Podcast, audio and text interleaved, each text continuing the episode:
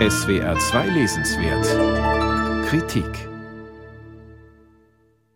Die St. Urban Street in Montreal ist ein neuralgischer Ort in der Literatur Mordecai Richless. Von dieser Straße aus scheinen viele, wenn nicht sogar all seine Geschichten aufzubrechen. Seine Romane haben dort, wo er in den 1940er und 50er Jahren aufwuchs, ihren Nährboden.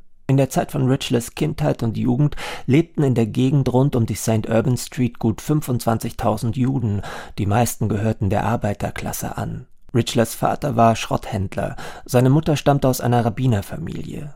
Auf den Straßen wurde Jiddisch gesprochen, es gab an jeder Ecke einen Zigarrenladen oder einen Obsthändler, Bäckereien und auch ein paar Fabriken. Die Hauptstraße teilte das Viertel.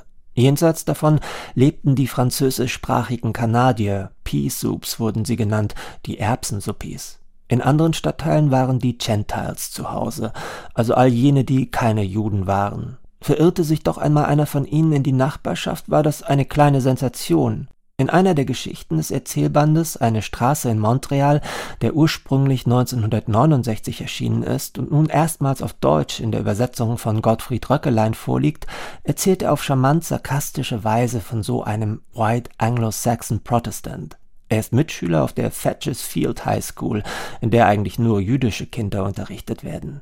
Der Name unseres ganz speziellen Wasps war Whelan, schreibt Richler, und er war schlichtweg vollkommen. Er hatte blondes Haar, unfassbar blaue Augen und eine Neigung, mit offenem Mund und hängendem Unterkiefer dazusitzen. Neidische Schüler kamen aus den anderen Klassenzimmern herbei, um ihn sich anzugucken und ihn auszufragen.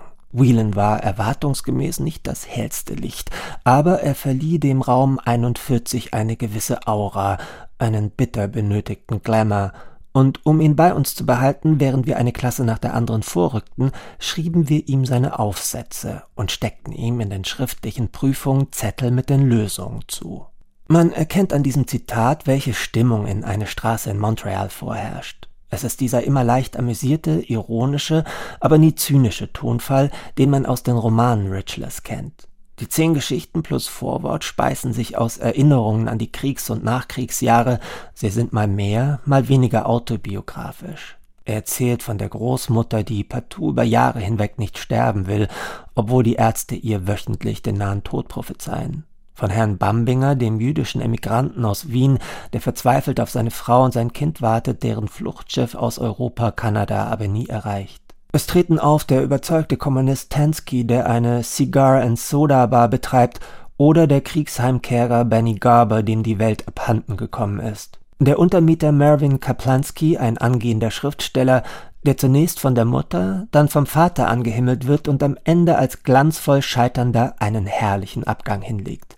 Und auch die Nebenfiguren sind erinnerungswürdig. Miss Miller etwa, die, Zitat, das größte Zopfbrot, das wir je gesehen hatten, backt. Aus Anlass des Geburtstages von Prinzessin Elizabeth schickt sie es an den Buckingham-Palast. Und sie bringt es so zu einer kurz andauernden Berühmtheit im Viertel.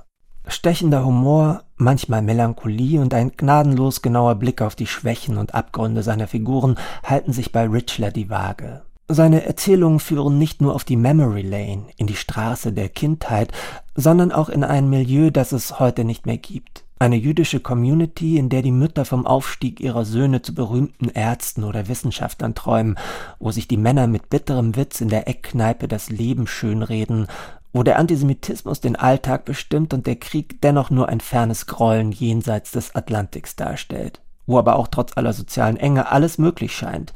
Eine Straße in Montreal ist ein wunderbarer Erzählungsband über eine untergegangene Welt – er ist zwar kein Hauptwerk des in Kanada ebenso verehrten wie aufgrund seiner oft wenig diplomatischen Äußerungen angefeindeten Autors. Wer aber einen Einblick in den Kosmos Richless bekommen möchte, hat dazu mit diesem Buch Gelegenheit.